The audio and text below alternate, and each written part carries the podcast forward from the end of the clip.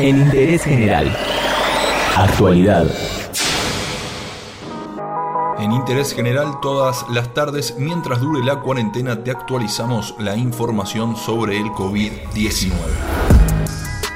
El último reporte del Ministerio de Salud contabilizó 2.208 casos positivos de coronavirus en Argentina. De ese total, el 47% son mujeres y el 53% son hombres. También se informó que 515 personas fueron dadas de alta.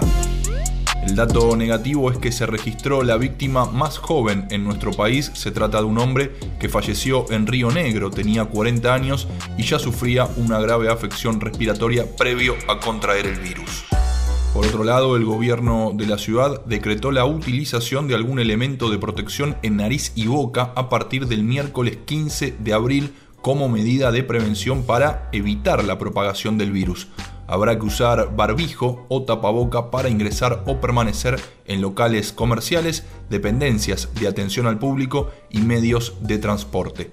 Sigue vigente el permiso de circulación para chequear qué trabajos están exceptuados de la cuarentena. Hay que ingresar a www.argentina.gov.ar y luego el permiso de circulación se tramita en www.trámitesadistancia.gov.ar.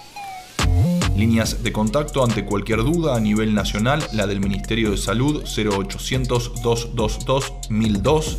En la ciudad de Buenos Aires funciona el 107 y además hay una línea de WhatsApp para chatear directamente con un médico del SAME, es 11 50 50 0147 y en la provincia de Buenos Aires el 148.